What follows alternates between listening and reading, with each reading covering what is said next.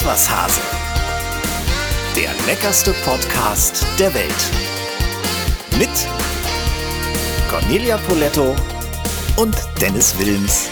Ja, herzlich willkommen zu ein paar Minuten Gossip und Genuss. Leicht, locker, flockig, unbeschwert, aber durchaus mit der richtigen Würze. Du hast ja heute eine gute Laune. Und das im doppelten Sinne, ja genau. Denn Conny, es wird eine gepfefferte Folge. Ich freue mich riesig. Auf Ingo Holland, der heute kommt, der ist ja der Gewürzexperte Papst schlechthin. Gewürz. Äh, das, das hört er, glaube ich, nicht gerne. Ehrlich? Mhm. Können wir ihn Oh, nachher mal fragen, ja. aber ich glaube, das gefällt ihm Ich nicht wollte so. ihn gerade besonders ehren damit. Ja, ja, das äh, sagt man ja so landläufig, der Gewürzpapst. Es ist ihm aber nicht recht. Er ist Inhaber des alten Gewürzamts in Klingberg am Main. Er hat großartige Bücher geschrieben. Kochen ohne Gewürze, Conny, wäre überhaupt nicht vorstellbar, oder? Unmöglich. Gell, wenn du auf eine einsame Insel müsstest, welche drei Gewürze würdest du mitnehmen? Also ich würde auf jeden Fall natürlich äh, mein geliebtes Fleur de Sel mitnehmen. Also Mhm. ein Salz muss einfach, das ist einfach ein Geschmacksverstärker, der, der so wichtig ist. Und es ist so schön crunchy. Absolut, das, das mag ich sehr, sehr gerne. Ähm, eine richtig gute Curry-Mischung müsste auch dabei sein. Ja. Und äh, was ich ja liebe, das muss er uns nachher auch nochmal vorstellen, ist seine Vardovin-Mischung. Was ist das? Vardovin ist, äh, ist im Grunde genommen nichts anderes als fermentierte Zutaten von Knoblauch, Zwiebeln, ähm, Blättern, Gewürzen, die, die ich glaube sogar 30 Tage lang in diesem ähm, Fermentierprozess sind Ja. und einfach so ein unfassbares Aroma abgeben. Das ist großartig. Wie gewürzhaltig ist die italienische Küche? Also indische und so ist ja der Klassiker, ne? wenn man an Gewürze denkt. Aber wie ist es da mit der italienischen? Du, es ist ja tatsächlich so, dass äh, die Küche äh, im Norden Italiens zum Beispiel wieder ganz anders ist als im Süden. Und je südlicher du kommst, desto mehr Gewürze findest du. Da hast du ja auch eine ganz andere Nähe zu Afrika zum Beispiel. Also das, das ist schon sehr unterschiedlich. Im Norden wird eher mit so den Klassikern Rosmarin, Thymian gekocht. Da gibt es auch Butter und Sahne und nicht nur Olivenöl. Und im Süden wird das alles schon viel leichter und auch gewürzlastiger und schärfer. Komm, wir machen mal ein kleines Gewürzquiz. Oh. Weißt du mit mir? Hm? Okay. Weißt du, wie viel Tonnen Gewürz jedes Jahr weltweit produziert werden? Also ich würde mal sagen, das sind schon mm, mehrere Millionen. Ja, eins- 1,6. Okay. Also ja, immerhin, das sind ne? mehrere. Und Spitzenreiter ist natürlich Indien, ganz klar. Klar. Da, die sind, glaube ich, mit 1,1 Millionen Tonnen wirklich ganz vorne. Was denkst du, welches ist das teuerste Gewürz? das kann ich tatsächlich ganz schnell beantworten. Safran. Ja, richtig. Wurde vor 3000 Jahren von den Persern kultiviert. Ähm, wurde übrigens auch als, nicht nur als Gewürz, sondern auch als Färbemittel verwendet, ähm, weil es ja so ein rotes, äh, rotes Pulver äh, ist, was man gewinnen kann aus den Blütennarben der Safranpflanzen. Da werden übrigens für 100 Gramm Safran 25.000 Blüten benötigt. Ja, das Krass, Wahnsinn. ne? So kommt auch der Preis zustande. Ja. Und wird ja auch eben oft, wo du gerade Färben sagst, auch eben verwechselt mit Kurkuma. Ja. Und wird im Übrigen, können wir auch nachher mit Ingo Holland drüber sprechen, sogar in Deutschland angebaut, Safran. Ja, in Italien auch ganz viel. Ja. Wie viel Salz sollte ein Erwachsener pro Tag zu sich nehmen? Ich gebe dir drei Möglichkeiten. 6 Gramm, 9 Gramm oder 12? Dann sind es auf jeden Fall sechs. Ist wirklich wenig. Ja, das stimmt. Das empfiehlt zumindest die Deutsche Gesellschaft für Ernährung. 6 Gramm für Jugendliche und Erwachsene. Ähm, das ist wirklich nicht viel. Ne? Und ich wette, da ist fast jeder drüber. Weißt du, was ich heute Mittag gegessen habe? Leberkäse mit Gurkensalat und süßem Senf. Hundertprozentig. schon wie weit geil. über sechs Gramm. Oh, es war lecker. Aber was für ein... Äh, Okay, wenn du jetzt, wenn du das jetzt geoutet hast, soll ich dir sagen, was ich gestern Abend gegessen habe? Bitte. Gestern Abend habe ich bei meinem guten Freund Uwe Wiethaupt, den du kennst von den Extrawürsten, Ja, wir ja, neulich über oh, den ja, Foodtruck ja. geredet, habe ich eine Currywurst gegessen, eine Rinds-Currywurst mit Gurken- und Linsensalat. Mm. Es war so lecker. Ja, klar. Und dazu ein Glas Riesling. Ja, Mehr, mehr braucht man doch gar nicht im Leben. Ja. Welche? Hast du eigentlich jetzt schon den, äh, den Riesling von Tina Pfaffmann bekommen? Der ist heute angekommen. Ach, Quatsch. Heute Morgen. Ja. Dann weiß ich ja schon, was du heute Abend machst. Ja, definitiv. Ich, ich werde nachher, äh, ich habe äh, mit meiner Freundin abgesprochen, wir werden Sushi bestellen und dann werden wir uns schön durch äh, Tinas Wein Durch testen. die Tina-Kiste. Ja, Tina, übrigens nochmal ganz, ganz herzlichen Dank. Ich habe ihr per Insta auch schon gedankt. Also es ist, ein, ist eine tolle Mischung. Ich bin schon ganz aufgeregt. Nächste Frage. Welchen beiden Gewürzen verdanken die Molukken ihren Beinamen Gewürzinseln? da ich nicht weiß, Also, wer pass die auf. Molukken ich, sind. Ich gebe dir drei, drei. Möglichkeiten. Kurkuma und Kreuzkümmel, Zimt und Kardamom oder Muskatnuss und Gewürznelken. Die Molukken, das ist so eine indonesische Inselgruppe. Also Muskat, glaube ich, auf jeden Fall. Dann kann es ja, Mhm. Ja. nur Muskat und Gewürznelken sein. Und das ist, ja. das ist äh, richtig. Die haben, also die, die Ureinwohner dieser Inselgruppen, die, die Molukken, Die haben damit Handel, gehandelt, ne? ja, Mhm. die haben Handel betrieben mit Muskat und, äh, und Nelken. Übrigens wie später auch Portugiesen, Niederländer, Briten, Japaner und so weiter, die die Inseln äh, zeitweise besetzt haben. gibt es eigentlich irgendwas, was du nicht weißt? Naja, da ganz viel. Also, ich weiß ganz viel nicht. Wie wirkt Basilikum? Das finde ich auch spannend. A, beruhigend, B, aphrodisierend oder C, belebend? Was nee, denkst ist tatsächlich beruhigend. Ja, das ist richtig, Das weil die wusste ich. ätherische Öle äh, in sich haben. Genau. Ne? Ja, ja, ganz genau. Wie heißt die schärfste bekannte Chilischote der Welt? Ähm, sie könne, so warnen Experten, einen lebensbedrohlichen Schock auslösen. Ich gebe dir drei Möglichkeiten. Mhm. Trinidad Moruga Scorpion oder Carolina Reaper oder Dragon's Breath. Die dritte Dragon's Breath. Dragon's Breath, richtig, der Atem des Ja. Drachen. Richtig, richtig. Der hat einen äh, Eintrag ins Guinness Buch der Rekorde, glaube ich, 2017 bekommen.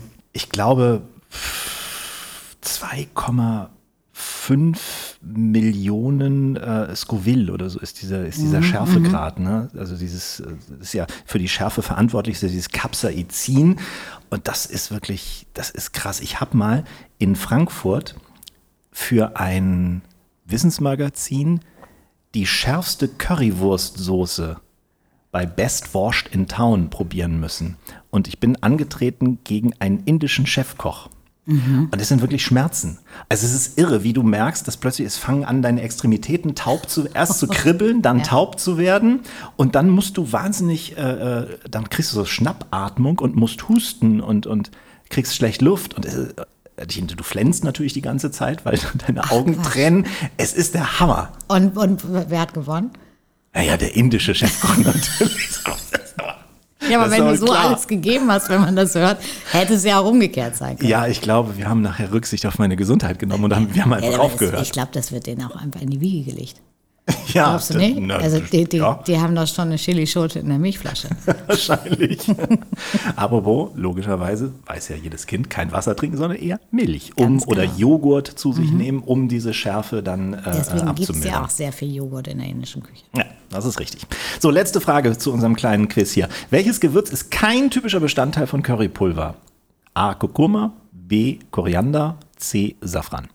Kein. Safran, Ja, man denkt, man denkt äh, natürlich immer, es könnte Safran drin sein, weil die Currymischung ja oft eben auch so gelb ist wie der Safran, aber stimmt Ja. nicht. Frau Poletto, nicht schlecht. Ich glaube, Sie hatten alles richtig. Ich glaube, ich bin nicht übel. Ja, gar nicht so schlecht. Gar nicht so schlecht. Mit Anfang 50. Gewürze sind natürlich auch beim Grillen nicht wegzudenken, wobei es heute bei Micha Quandt von Food und Glut eher um Kräuter gibt. Kräuter, die zu einem ganz bestimmten, ja, Gewürzkamembert gehören und den macht er auf dem Grill. Hören wir mal zu. Das ist richtig, richtig lecker heute von Micha. Grillvorhersage mit Michael Quandt. Hallo Conny, hallo Dennis. Käse schließt ja bekanntlich den Magen. Das gilt natürlich auch beim Grillen. Und damit meine ich nicht etwa Halloumi als Fleischersatz, sondern zum Beispiel einen würzigen Kräuterkamembert als Dessert. Die Zubereitung ist simpel. Thymian, Oregano, Petersilie, Lorbeerblätter, Rosmarin und andere Kräuter nach Wahl waschen, trockenschütteln und mit Küchenkreck abtupfen. Die werden dann auf jede Seite des Camemberts großzügig aufgelegt und mit Küchengarn festgebunden. Das Ganze geht dann über Nacht in einem Frischhaltebeutel luftdicht verschlossen in den Kühlschrank. Der Grill wird am nächsten Tag für 200 Grad vorbereitet und die Kräuter noch einmal mit nassem Küchenpapier etwas befeuchtet. Jetzt legt man den Kräuterkamembert auf eine gewässerte Zedernholzplanke und gibt dieses für 15 Minuten bei geschlossenem Deckel auf den Grill. Zum Servieren entfernt man das Küchengarn, serviert Baguette dazu und genießt den halbflüssigen Käse mit seinen Kräuter- und Raucharomen. Guten Appetit! Boah, auf Zedernholz Camembert. Großartig, oder? Ja, sehr lecker. Micha, Ganz tolle Idee. das war eine sehr, sehr gute Idee von dir. Vielen, vielen Dank. Und wer ähnlich tolle äh, Anregungen haben will von Micha und äh, äh, seinen Ideen, der sollte unbedingt mal bei ihm vorbeisurfen. Entweder auf Instagram, Food und Glut, at Food und Glut, oder auch auf seinem gleichnamigen Blog. Ganz, ganz herzlichen Dank für diese Grillvorhersage. In unserer Gewürzfolge habe ich mir gedacht, was passt besser als Lebensmittel der Woche als die Paprika, Conny? Absolut. Also da fällt mir natürlich auch gleich Paprika als Gewürz ein. Mhm. Ja, also das ist ja von ganz scharf bis ganz mild. Also von daher sehr, sehr äh, leckeres äh, Lebensmittel. Ähm, viele vertragen es nicht so gut, liegt aber meistens an der Schale. Also ich mag ja auch dieses süßliche, rauchige Paprikapulver. Ähm, kann man auch, äh, bringe ich mir auch meistens irgendwie aus Spanien äh, häufig mit. Man kann tolle Marinaden damit äh, zaubern. Wir hören uns mal die Akte Paprika an. Das Lebensmittel der Woche. Ja, die Paprika gehört zur Familie der Nachtschattengewächse. Je nach Größe, Farbe, Geschmack und Schärfe gibt's unterschiedliche Bezeichnungen dafür. Die verschiedenen Farben grün, gelb, rot zeigen, in welchem Reifezustand die Früchte des Paprikastrauchs geerntet wurden. Die ursprüngliche Heimat der Paprikaschoten liegt in Südamerika. Heute werden sie weltweit angebaut. Die Spanier brachten die Paprikapflanze zwar schon um 1500 mit nach Europa, kulinarisch entdeckt wurde sie bei uns aber erst in den 1950er Jahren so richtig. Der Begriff Paprikaschote ist aus botanischer Sicht nicht korrekt. Es müsste eigentlich Beere heißen.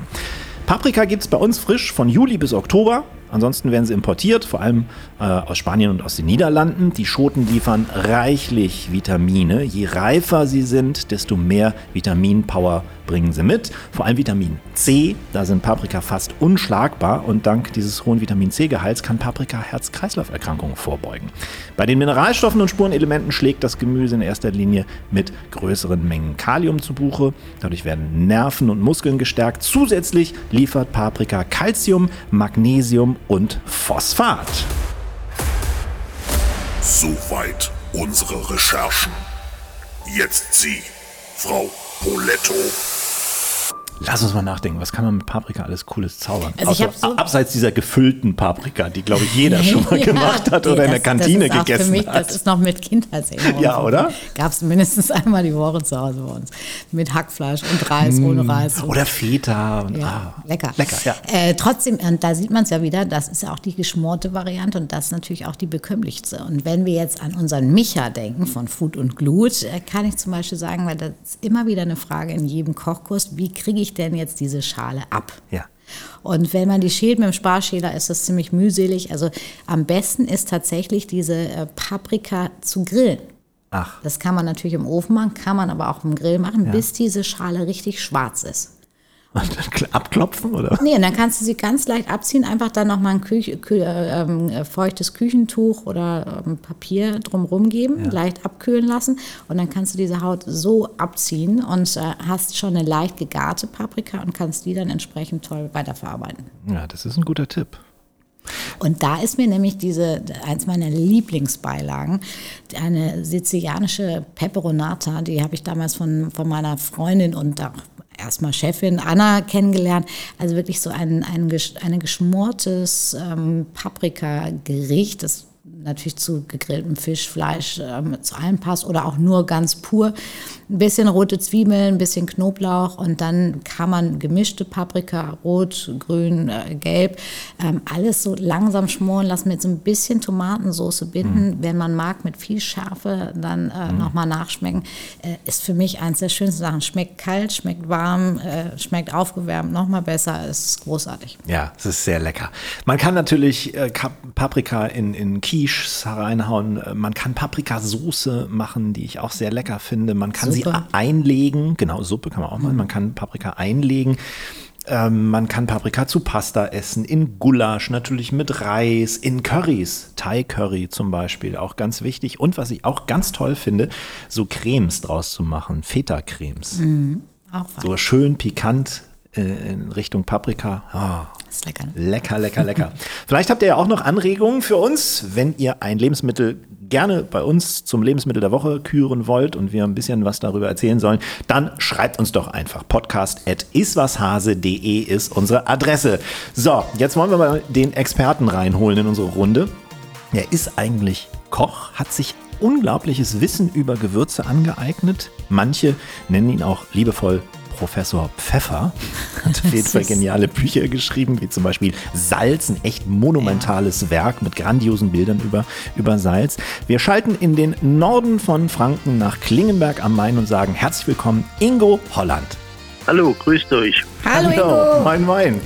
Ich glaube, es gibt unzählbar viele Gewürze und Gewürzmischungen. Wie viele davon würdest du selbst kennen? Was denkst du? Sagen wir mal, kennen. Ähm, wir haben ungefähr so ein Portfolio von ungefähr 300 Mischungen und äh, Einzelgewürzen und darüber hinaus kennt man auch noch ein bisschen was, aber ich könnte es jetzt nicht in Zahlen fassen. Aber es ist schon eine ganz große Menge, sagen wir mal so. Ich habe gelesen, dass du deine Gewürzliebe in Frankreich, in Paris entdeckt hast. Mhm. Erzähl mal. In Paris, also vor, sagen wir mal, schon bald 30 Jahre, schon bald her, war ich erst mal in Paris mit einem Freund und ähm, äh, der hat zu mir gesagt, du pass auf, bevor du irgendwo in Louvre gehst oder auf einen Eiffelturm, ich zeig dir mal was. Und dann sind wir ins Marais gegangen, äh, so eine kleine Straße, und dann sagt er, geh mal da rein. Und das hieß ähm, ähm, ähm Maison de, äh, de l'Épice äh, Le Israel. Ja. Und dann habe ich gesagt, und dann gehst du rein. Also ist auch heute noch genauso. Äh, das ist wie eine Schranke oder wie eine Wand äh, durch Zeit und Raum. Das ist alles wie früher, wie vor 50 Jahren und alles wird offen angeboten und hinten in der Ecke äh, war Monsieur Israel gestanden und hat Gewürze in kleine Plastikbeutelchen verpackt, äh, hat alles sehr unprätentiös ausgesehen, bis auf das, äh, auf die Tatsache, dass ich die Sachen alle noch nicht gekannt habe, was er da verpackt hat. Und ich sage immer, ich habe weibliche Gene und gehe gern einkaufen und habe da drin halt alles gekauft, was ich noch nicht kannte und noch nie verarbeitet habe. Ja. Und, und äh, so drei Tage nacheinander immer da reingegangen, eingekauft und irgendwann nach Hause gefahren. Dann hatte ich lauter Zeug da, äh, äh wo ich noch nie mitgearbeitet habe und habe dann das Ausprobieren angefangen. Und was machst du, solche, solche Gewürzreisen machst du ja quasi bis heute, wie ich gesehen habe, um deine mhm. Gewürze einzukaufen, oder? Wie machst du das? Also, äh, das ist meistens, muss man ganz offen sagen, für Fun. Weil wir sind eine kleine äh, Produktion, wir sind eine kleine Manufaktur und wenn du da drüben ernst genommen werden willst, musst du Mengen einkaufen. Ne? Also ja. äh, wegen zwei Paletten Gewürze nimmt dich dann niemand für ernst. Äh, ähm, und äh, deswegen arbeiten wir mit Agenten hier zusammen oder mit Großhändlern, äh, wo wir alle Qualitäten kriegen, die wir äh, brauchen. Reisen nach Indien oder wo auch immer, äh, einfach äh, aus Fun und dass man einfach mal die Gewürze vor Ort schmeckt, wie dort mitgearbeitet wird. Also mhm. vor das letzte Mal vor drei Jahren waren wir mit äh, in Indien mit meinen zwei Küchenchefs und äh, dann habe ich gesagt, wenn ihr Gewürze entwickeln wollt, die indisch schmecken, müsst ihr auch indisch essen können. Mhm. Dann sind wir rübergeflogen und haben dann halt mal fünf Tage indisch gegessen da drüben. und das war also sehr toll.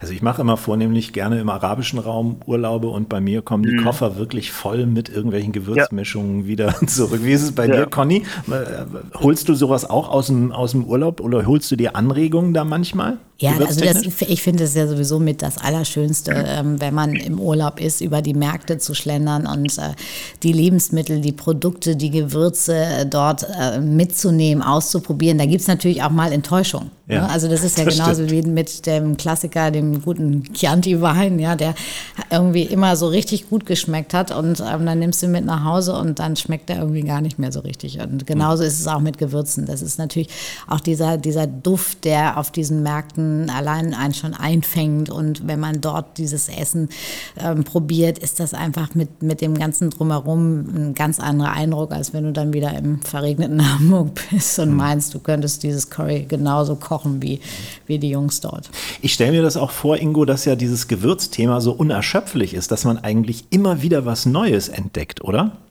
Aber ja, also wenn wir hier in Europa glauben, wir wüssten was über Gewürze oder über, über Zutaten, es gibt also äh, gerade in Asien und in Afrika, äh, schwerpunktmäßig Asien, äh, finden sich immer noch äh, Produkte, wo, wo wir hier noch nie gesehen haben.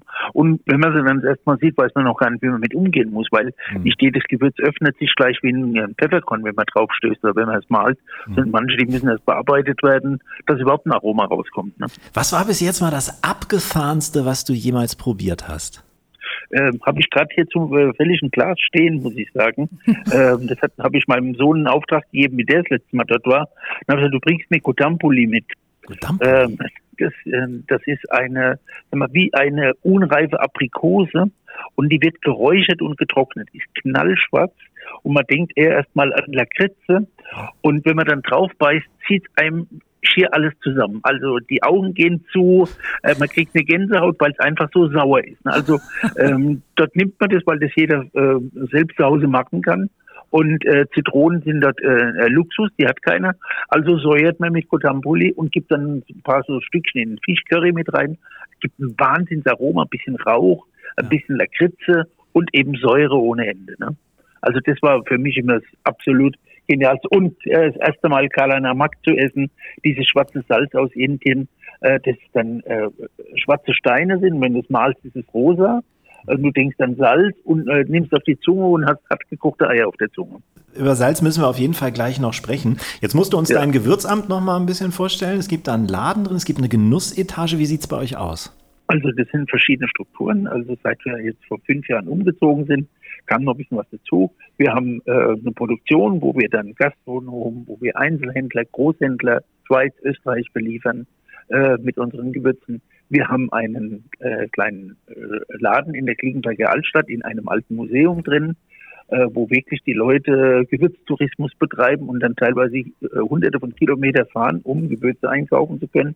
Immer wunderbar, gerade in der Vorweihnachtszeit. Äh, denkt man, kann gar nicht sein. Dann haben wir einen Webshop, äh, der auch sehr gut funktioniert für die Leute, die eben nicht anreisen können. Und dann durch den äh, Neubau äh, hatten wir dann obendrauf im ersten Stock noch eine Etage frei oder einen großen Teil davon. Und dann habe ich gesagt, wir, wir haben vorher schon immer eine sehr erfolgreiche Kochschule gehabt. Und dann haben wir jetzt zum Beispiel eine Kochschule mit Räumen. Jetzt machen wir die Räume noch ein bisschen größer und machen da auch äh, ein äh, äh, Veranstaltungslocation mit rein. Wir haben zwei Tagungsräume und außer den beiden Tagungsräumen haben wir nochmal 450 Quadratmeter, wo wir Events anbieten können und wir haben zwei große Kochblöcke, wo wir Kurse anbieten können. Ja, wir haben eine Terrasse dabei mit 500 Quadratmeter, wo man draußen sitzen kann. Also es ist eigentlich wunderbar, leider seit anderthalb Jahren ungenutzt. Also ich kann, ich kann nur sagen, lieber Ingo, ähm, als ich das letzte Mal dir, bei dir zu Besuch war, es ist schon eine Freude, nur auf den Parkplatz zu fahren. Du fährst vor und du steigst aus dem Auto und es duftet nach Gewürzen. Ja, das, das ist so unfassbar. Ja, ja. Und äh, das hat so viel Spaß gemacht. Also ähm, Ingo und ich machen ja schon seit vielen Jahren ähm, auch meine oder Ingo macht meine äh, Gewürze und äh, wir haben das Sortiment nochmal aufgestockt, mhm. Äh, nochmal neue Verpackungen gedacht, haben gerade ähm, gestern telefoniert, äh, da war dann die Hiobsbotschaft, Dosenalarm, die Dose, die ich tatsächlich ausgesucht hatte, hängt noch irgendwo in China. Aber Ingo, wir haben es gelöst, ne? Ja, wenn man miteinander redet, kann man alles lösen. Das stimmt. Bei euch wird, wie gesagt, du hast es gerade erwähnt, ja auch gekocht. Du hattest selber über 18 Jahre einen Michelin-Stern. Hast du ihn dann zurückgegeben oder wie war das? Ähm, ich habe einfach aufgehört mit äh, Kochen im Restaurant. Äh, wir haben 91 äh, den Stern bekommen und 2007 äh, habe ich aufgehört, also fast 18 Jahre behalten und nie abgegeben zwischendrin und das war eigentlich gut. Also wir haben zu den wirklich Guten gehört damals, aber irgendwann reicht alles mal. Und mhm. äh, ich habe mich dann entscheiden müssen, entweder Gewürzamt oder Gastronomie. Und also wenn du mal älter bist, schaffst du vielleicht das Gewürzamt ein, äh, ein bisschen einfacher als die Gastronomie. Aber so viel einfacher ist es auch nicht. Mhm. Und äh, jetzt halt komplett auf Gewürze konzentriert. Ich habe gehört, dass du diesen Beinamen, den man dir ja landläufig so gibt, den hörst du gar nicht gerne. Ne? Conny nee. hat es nämlich vorhin auch gesagt. Du, ich hab, es ist mir wirklich rausgerutscht, Ingo. Ich habe Gewürzpapst gesagt, aber das ist ja. Solange ich nicht dabei bin, darfst du alles sagen. Ja. Warum magst du das nicht, Ingo? Ähm, ich finde, äh, heutzutage gibt es für alles einen Papst. Ich wusste eigentlich bloß, dass es einen gibt, es gibt einen Gewürzpapst, es gibt einen Champagnerpapst, es gibt einen Käsepapst. äh, das ist für mich äh, nicht wertig, wenn es so viele davon gibt. Ne? Ich habe aber, Ähm, ich hab aber auch Professor Pfeffer gehört und den finde ich schon niedlich. Das ist äh, ganz gut. Oder manche sagen, ich bin Pfeffer sagt, habe ich auch kein Problem mit. Ne? Also, oder ein Trüffelschwein. Also ich bin als, äh, als Trüffelschwein bin ich auch bekannt, weil ich, äh, bevor andere äh, dran denken, habe ich oft schon mal was daheim im Kühlschrank oder äh, auf dem Tisch stehen, weil ich einfach neugierig bin, was ausprobiere. Und ich suche nicht die tollen Sachen, sondern ich finde sie. Sehr schön. Und Conny und ich hatten vorhin das Thema, dass ja einige Gewürze auch bei uns in Deutschland angebaut werden, zum Beispiel Safran, ne? Kümmel, Koriander, was noch? Ähm, also wir haben jetzt seit oh, schon acht Jahre, glaube ich, eine Zusammenarbeit mit einem jungen Bauern im Umkreis, also im Umfeld von sechs Kilometer Distanz, äh, baut der für uns acht Gewürze an. Und äh, wir haben, also wir decken einen riesigen, aber äh, die Gewürze, die er für uns anbaut, mit denen decken wir zu 100 Prozent unseren Markt und unseren Bedarf. Also der baut uns Kümmel, Koriander und Fenchel, das sind so die stärksten Gewürze, dann Schwarzkümmel, dann zwei Senfsaaten, äh, dann Boxhornklee, dann Anis an und da kommt auch noch was, wo ich noch nicht drüber reden darf, aber das glaubt uns dann eh keiner, dass das hier wächst. Und äh, Safran arbeiten wir mit einem, äh, einem Franzosen zusammen, der in Feuchtwangen, also noch in Franken, einen ganz tollen Safran anbietet. Und wir haben bei dem Safran halt einen Vorteil, wir kriegen den richtig frisch und frischer Safran ist eine andere Geschichte wie Safran, der schon mal ein halbes, dreiviertel Jahr irgendwo unterwegs ist. Ne? Sag mal, und, und dann, dann frage ich dich jetzt nochmal, Ingo, was ist dein Lieblingsrezept mit Safran? Ähm, äh, ganz banal, eigentlich eine Aioli mit Kartoffeln und Safran drin. Ja, ne? Eine Aioli? Oh, ich, also, Da hast du zufälligerweise auch noch mal den, den richtigen Fuß erwischt von Dennis. Ja, ich, oh Gott, ja, in allen Variationen. Aioli, Aioli geht bei Dennis immer. Ja. Aber das ist. Also ich bin, ich bin ja äh, oft mal in Südfrankreich, war, da jetzt auch jahrelang, äh, äh, hatte ich ein Haus dort und ähm, da, dann kommt da, da kriegst du immer wieder mal eine Aioli und die Vielfalt, die du da unten kriegst. Aber das Grandioseste war, wenn du so eine richtige satte äh, Aioli hast, tief gelb, aber das viele Öl macht dich dann doch schnell satt. Und das habe ich gelernt, dass man auch mal in die Aioli eine lauwarme gekochte Kartoffel reindrückt. Und durch die Kartoffel wird es total leicht und angenehm zu essen und das schmeckt man sich dann aufs Brot drauf, so ein Kartoffelsafranaufstrich. Grandios. Ja, ich ernähre mich, wenn ich in Spanien bin, wirklich nur von Weißbrot und Aioli und du, du weißt, wie sättigend das ist. Das ist wirklich, und man kommt dann meistens mit fünf Kilo mehr auf der Waage wieder zurück. Das ist echt fatal. Ja, das Problem ist, dass die auch die Weine dabei haben, äh, dass das ein bisschen leichter macht, den Aioli zu essen. Also äh, kommen noch ein paar Kilo durch den Wein drauf. Ja, rutscht irgendwie besser, hast du recht. Was würdest Ja. du sagen, welche zehn Gewürze gehören in jede Küche? Oder wir können auch fünf machen. Zehn ist vielleicht ein bisschen viel. Aber wobei, nee, Ich finde zehn schon, braucht dass man schon. zehn Ne? da sein soll. Ja? Zehn ja. soll es schon sein, ja. Äh, Das ist eine Frage, die eigentlich gar nicht so leicht zu beantworten ist. Das kommt nämlich auf meine Bedürfnisse an. Bin ich ein, ein, ein traditioneller Koch? Bin ich ein experimentierfreudiger Koch? Na, bin ich traditionell, dann brauche ich äh, einen guten schwarzen Pfeffer, einen weißen wollen die meisten gar nicht haben, einen äh, sehr guten Paprika, ein äh, Wacholder, ähm, ein Lorbeerblatt, ganz wichtig, Lorbeerblatt ist für mich ganz wichtig. Ähm, ich würde auch sagen, äh, Zimt, ein, zwei Qualitäten, Safranfäden kann man ruhig auch äh, dazugeben. Was braucht man noch? Ähm, ähm, ähm, ähm, schwarzen. Ein Piment, dass man äh, mal ein schönes Ragout kochen kann. Eine Gewürznelke muss zu Hause sein. Wenn ich dann jetzt äh, sage, ich bin experimentierfreudig, dann brauche ich verschiedene andere Pfeffer. Da brauche ich einen Sichuan-Pfeffer vielleicht noch dazu. Dann brauche ich auch einen Sternanis dazu. Dann koche ich auch öfter mal mit Koriander. Ich brauche auch eine Senfsaat, die ich dann in verschiedene Currys mit reingeben kann. Äh, Chilis, dann scharfe Chilis, nicht nur ein, ein Paprika, sondern ein, zwei richtig scharfe Chilis, vielleicht ein Piment de Espelette für Topping oder ein richtig ein, ein, ein oder ein Habanero, wenn ich es richtig scharf haben will, oder ein Piri Piri. Das sind so die äh, Sachen, die ich dann einfach äh, brauche. Ein Ich Basic. habe jetzt nicht nachgezählt, aber das ist Ich mir- auch nicht übrigens. Ich war so fasziniert von der Vielfalt. Ich weiß nicht, es waren wahrscheinlich mehr als zehn. Ähm, ein Basic, über das du ja wirklich ein ganzes großartiges Buch geschrieben hast, ist Salz. Du hast dich mit Salz beschäftigt. Ist ja streng genommen eigentlich kein Gewürz, ist ein, ist ein Mineral. Aber wie vielfältig ist Salz? Warum gibt es das, diese Vielfalt her, dass da ein ganzes Buch draus werden kann? Also äh, das Buch stellt sich ja da nicht nur, äh, äh, wie soll ich sagen, mit, mit, mit äh, Steinsalz mit gemahlenem. Also ähm, erstens habe ich verschiedene Granulierungen, für verschiedene Mahlgrade, die ich dann auch verschieden einsetzen kann. Ein feines Salz, das ich dann einfach einsetze, um ein Steak, mein Kartoffelpüree, so die Alltagssalzung vorzunehmen. Ein, ein grobes Meersalz, das ich dann nehmen kann, um meine Kartoffeln, meine Nudeln, mein Gemüse zu kochen.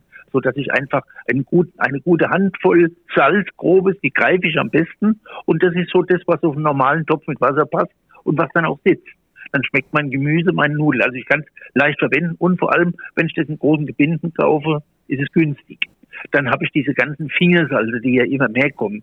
Jeder Strand irgendwo oder jede Region hat ein Fingersalz, also Salze, die ich mit den Fingern zum Schluss aufs Fleisch, auf den Fisch, aufs Gemüse draufstreue, die einfach crunchy sind. Das ist ja im Deutschen was ganz Wichtiges, ne?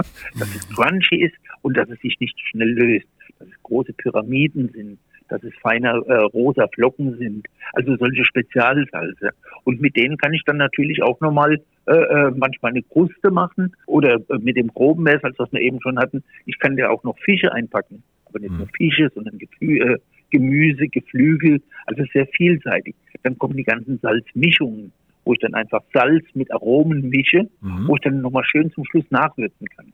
Wobei ich immer der Meinung bin, Salz muss schon immer zu Anfang dran sein, egal bei was.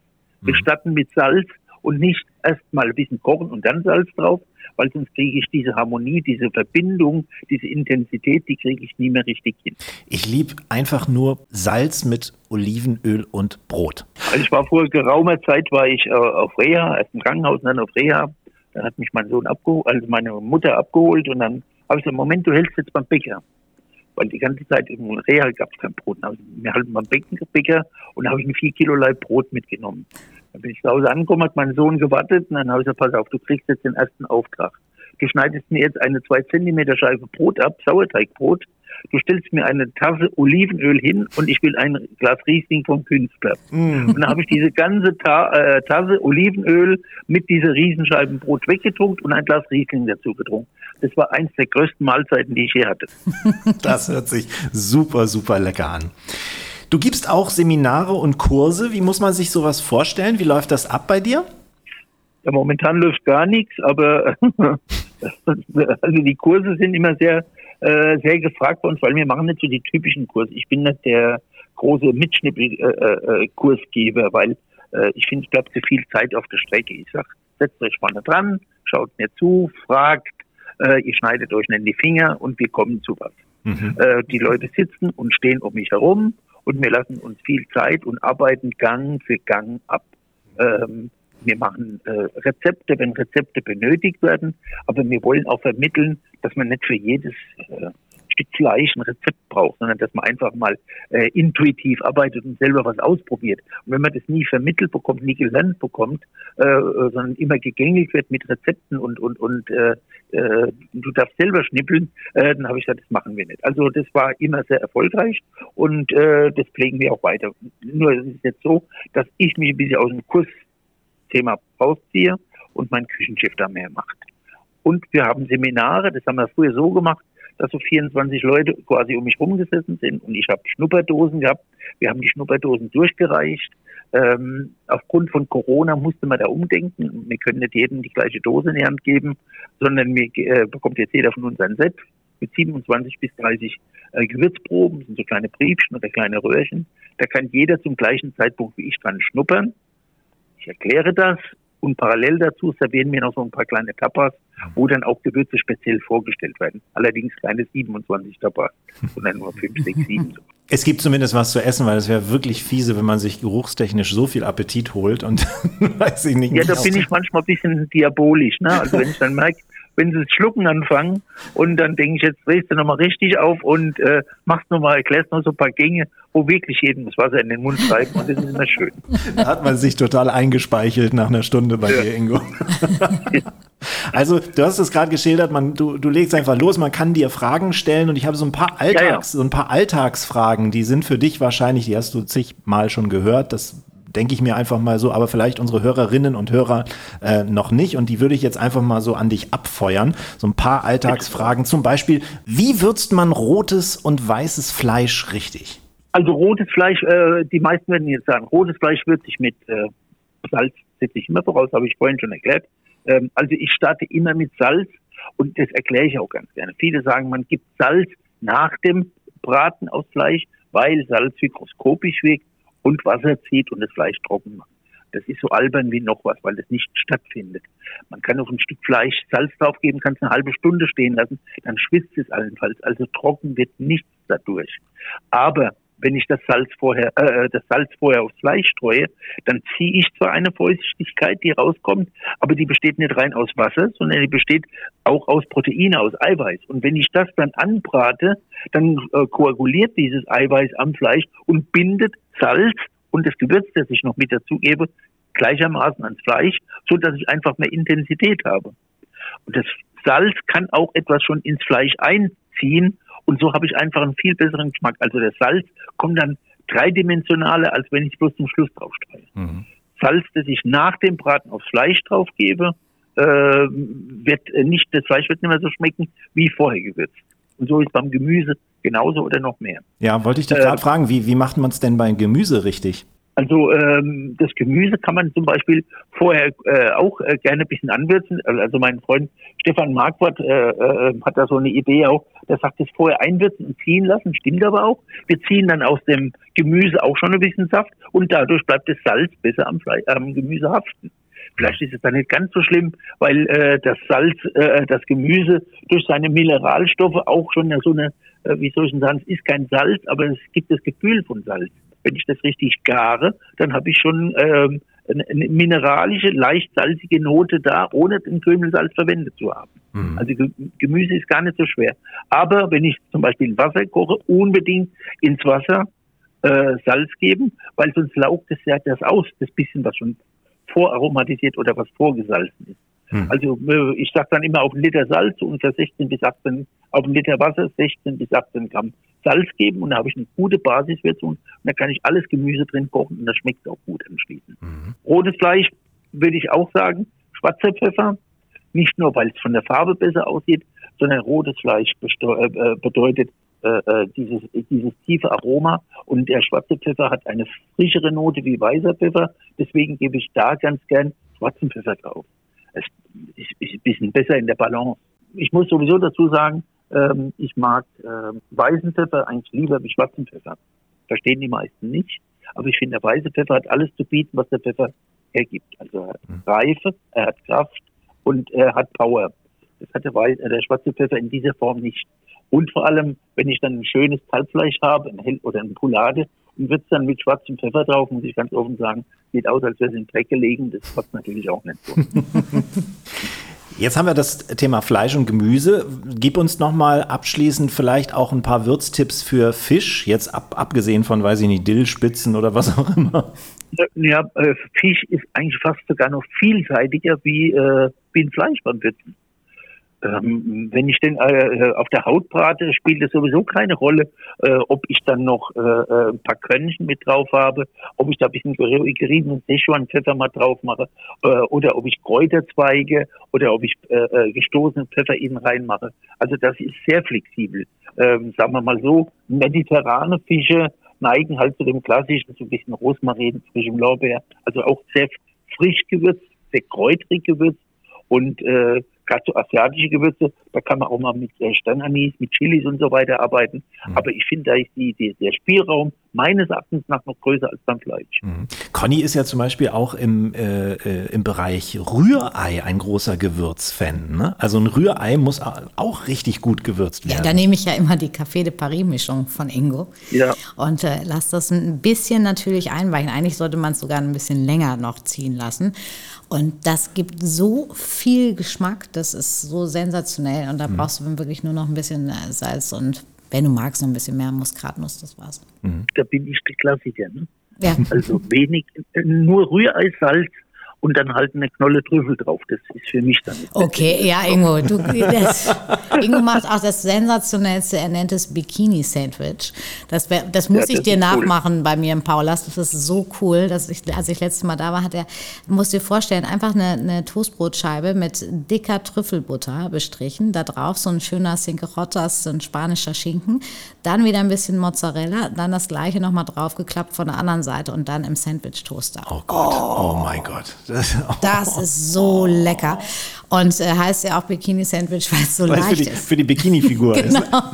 Le- Leider ist der Begriff nicht von mir, das ist klassisch Spanisch. Also da geht es äh, manchmal noch dekadenter, einfach ein bisschen Lachs und eine Dose Kaviar drauf äh, und ein bisschen so Creme fraiche oder so ein Frischkäse. Schmeckt auch sehr lecker. Ja, das hört sich auch so an. Du, wenn wir es vorhin von Pfeffer hatten, ne, wann empfiehlst du eigentlich eine Pfeffermühle oder einen Mörser? Oder ist das unterschiedlich?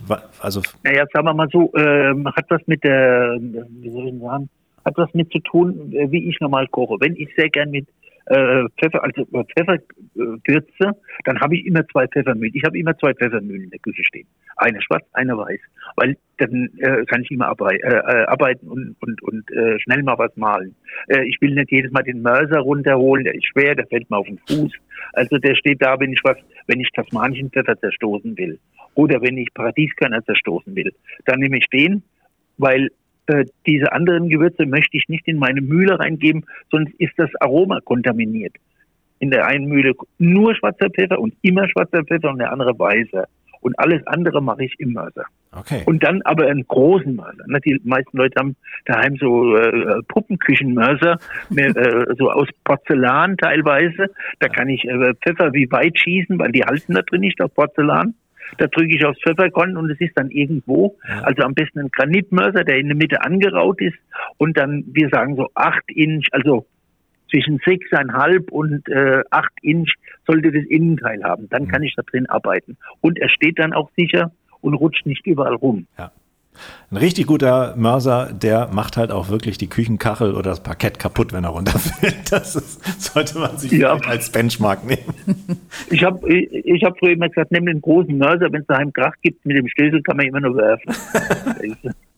Dann sag uns zum Schluss doch noch mal was über die, über die Haltbarkeit und die Lagerung von Gewürzen. Also wie, wie lange unter welchen Bedingungen am besten? Also ich denke, wir haben mit unserer Verpackung äh, ganz gut vorgearbeitet. Ne? Also wir sind äh, weg von durchsichtigen Gefäßen, von durchsichtigen Mühlen, äh, weil also Licht ist für jedes Gewürz eine Katastrophe.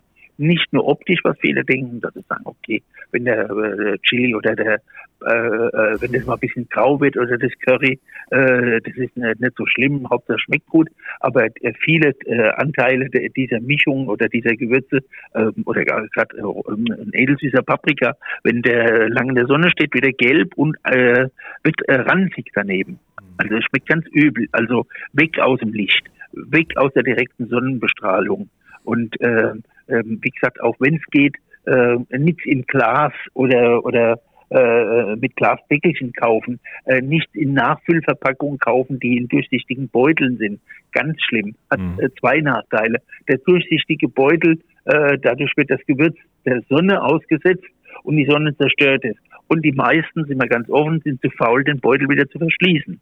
Weil es ja meistens nur billige Aufrissbeutel sind. Dann musst du wieder eine Klammer suchen, kommt, das macht ja nichts. Und dann beschweren sie sich, weil Motten drin sind. Also sowas überhaupt nicht kaufen. Wenn, wenn man aus dem Nachfüllbeutel einkauft, muss man es umfüllen und nicht irgendwo stehen lassen. Und nicht die Nachfüllbeutel kaufen, weil es billiger ist, weil zum Ende hin wird es teurer. Also das geht gar nicht. Äh, dann äh, nicht mit den nassen Finger rein. Ne? Äh, ganz wichtig. Äh, nasse Finger, äh, äh, Feuchtigkeit bilden, gibt die Gefahr, dass etwas schimmelt. Und äh, Schimmelgift ist das Schlimmste, was wir haben, gerade in der, äh, in der Gewürzbranche. Ne? Also es darf gar nicht passieren. Ne? Gewürze, äh, hat man früher immer gesagt, kühl, aber nicht im Kühlschrank. Wobei ich sage, manche heben, fühlen sich ganz äh, wohl im Kühlschrank. Ja. Meine Vanille gebe ich ganz gerne in den Kühlschrank rein. Allerdings in einem verschlossenen Gefä- Gefäß. Paprika, äh, wenn, ein, wenn man ein gutes Gefäß dafür hat, ist er am besten kühl, wirklich oder kalt aufbewahrt, weil er dann wird er nicht so schnell ranzig und so schnell braun. Allerdings muss man sagen, mit der ganzen ähm, MHDs, mit dem Mindesthaltbarkeitsdatum, man muss sich nochmal auf der Zunge zergehen lassen, das heißt Mindesthaltbarkeitsdatum. Das heißt, wir haben zweieinhalb Jahre Mindesthaltbarkeitsdatum. Das heißt nicht an dem Tag, wo das abgelaufen ist oder ein halbes Jahr vorher schon, schmeiße ich das weg, weil es kaputt ist, sondern das heißt, dafür äh, garantiert der Erzeuger, dass es mindestens bis zu diesem Tage haltbar ist, aber wahrscheinlich länger, mhm. wenn ich sorgfältig mit umgegangen bin. Ne? Wenn es noch gut duftet, wenn es noch schön ist, äh, wenn es noch nicht, äh, wenn keine Motten drin sind, dann verwende ich das und teilweise habe ich bei mir im Kühl äh, im Schrank daheim, wo meine Gewürze stehen, finde ich immer wieder Gewürze, die sind sieben, acht Jahre alt äh, und die sind noch gut. Warum soll ich die wegwerfen? Mhm. Geht mir ähnlich. Meistens kann ich die gar nicht alle so schnell aufbrauchen, wie ich sie aufbrauchen müsste. Muss man, auch nicht. Aber du hast gerade noch, es gibt immer mehr Fragen, die sich bei mir im Kopf entspinnen. Du hast gerade äh, das Thema Schimmel, das Thema Schimmel angesprochen. Ne? Ähm, wo, auf welchen Urlaubsreisen sollte man vielleicht ein bisschen vorsichtig sein, weil Gewürze können ja auch belastet sein. Ne? Also äh, du hast vorhin mal äh, erwähnt von Märkten äh, in Asien und in Afrika. Also äh, ich nehme mir sowas mit zum Ansehen, aber im Prinzip kann man es nicht, äh, wenn es offen angeboten wird. Ich kaufe auch in Frankreich auf dem Markt nie offen angebotenes Gewürz. Ich finde es maximal unhygienisch. Aha.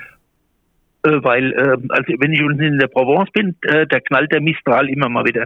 Und äh, ich muss dann immer lachen, wir hocken in der Weinkneipe und gegenüber äh, ist der Stand mit den Gewürzen. Und da sage ich, guck, es werden gerade neue Cuvées entwickelt weil der Mistral knallt drüber und mischt alles und dann durcheinander. Und da laufen Leute vorbei, äh, die können sich nicht bremsen, müssen reinfassen. Es gibt Leute, die niesen. Äh, ah, also du, du, du, entromantisierst das jetzt gerade so ein bisschen für uns, ne? aber, ja, aber, aber es ist wahrscheinlich vernünftig. Geht doch. Ja, ja, klar. Aber äh, riechen und schnuppern und und und und und äh, das geht alles und angucken und Fotos machen ist wunderbar, aber kaufen sollte man da nicht. Also ich habe in in Indien, wie ich letztes Mal dort war, äh, habe ich du, äh, äh, etwas gekauft, also etwas, was ich normal immer abrate. Ich habe dort Kardamom gekauft, wie ich noch nicht gesehen habe, so schön. Aber äh, mir wurde geholfen vom, sagen wir, vom lieben Gott, weil der hat dafür gesorgt, dass der ganze Koffer mit den Gewürzen, die ich gekauft hatte, verloren gegangen ist. Na, also es waren so ein paar spannende Sachen drin, weil so ein Kardamom hatte ich meine Lebbacken noch nicht gesehen, so grün, so groß, so strahlend, aber er war dann alles weg, was ich mitgenommen hatte. Naja, manchmal kann man ja auch wirklich nicht widerstehen. Und ähm, ja, es ist, äh, ist ja schön, man kann es daheim hinstellen, aber es ist schon teilweise, also wir, äh, wir haben bei uns im Betrieb zwei Damen, die nur für Qualitätsmanagement da sind. Und bei uns ist jedes Gewürz analysiert, das wir einkaufen. Jedes. Mhm. Äh, und gerade äh, äh, Mikrobiologie und, und, und, und, und, und äh, äh, Schimmelgifte ist das, wo wir am meisten drauf achten. Mhm. Weil das kann äh, tödlich giftig sein. Ne? Mhm. Das ist am Ende unseres Podcasts nochmal ein richtig wertvoller Tipp gewesen, Ingo. Ganz, ganz herzlichen Dank, dass du dir heute die Zeit äh, genommen hast für uns. Das war echt interessant und wir werden vor allem deine ganzen Verlinkungen des Gewürzamtes und äh, so auf unsere Show Notes nehmen. Da kann man dann nach der Sendung nochmal draufklicken und kann sich das ganz mhm. genau angucken, wie es bei dir, wie es bei dir aussieht. Und dann hoffe ich, dass du mit deinen Kursen bald wieder starten kannst und dass sich alles so weit wieder zurechtruckelt, so wie es mal war. Alles, alles Liebe und alles Gute. Schön, dass du bei uns warst in Iswas Hase, dem leckersten Podcast der Welt. Tschüss, Ingo. Ciao, mach's gut. Ciao. Ciao, ciao. Tja, wenn das heute keine gepfefferte Folge war, dann weiß ich auch nicht, Conny. Oh, Wahnsinn. Also das ist auch so spannend, was Ingo alles zu erzählen hat. Und da ist auch so viel dabei, was ich nicht kenne. Also ich bin ja im Grunde genommen eine totale Gewürzignorant, auch wenn ich dachte, dass ich ein bisschen was weiß. Also mein Mund stand irgendwie minutenweise auch gerade offen. Ja. Ein, ein wirklich irres Wissen, was dieser Mann hat. Und dazu ist er auch noch sympathisch. Ich war in seinem Gewürzamt noch nicht, habe mir das aber ganz groß auf den Zettel geschrieben. Ist wirklich eine Reise wert ja, ne? und äh, wir müssen irgendwann nochmal den Purple Curry, den roten, mhm. aufklären. Den kann man natürlich auch bei ihm auf der Website einfach mal nachlesen, genauso wie die Vadovan-Mischung. Ja, stimmt. Haben wir jetzt haben wir uns verquatscht. Mist. Ist so, da, so ist das im Podcast. Ja, manchmal ist es so. Dann müssen wir halt noch eine zweite Folge mit ihm aufnehmen. Das äh, Genau. Fände ich auch interessant. Danke, dass ihr auf jeden Fall bei uns wart, zugehört habt und äh, wenn ihr Lust habt und mögt, dann kontaktiert uns mal. Anregungen, Lob, Kritik, wir sind für alles offen und hoffen, dass wir uns nächsten Sonntag wiederhören. Mit Sicherheit. Also ich bin dabei. Sehr schön, ich auch. Das war Iswas Hase, der leckerste also. Podcast der Welt. tschüss, tschüss. tschüss.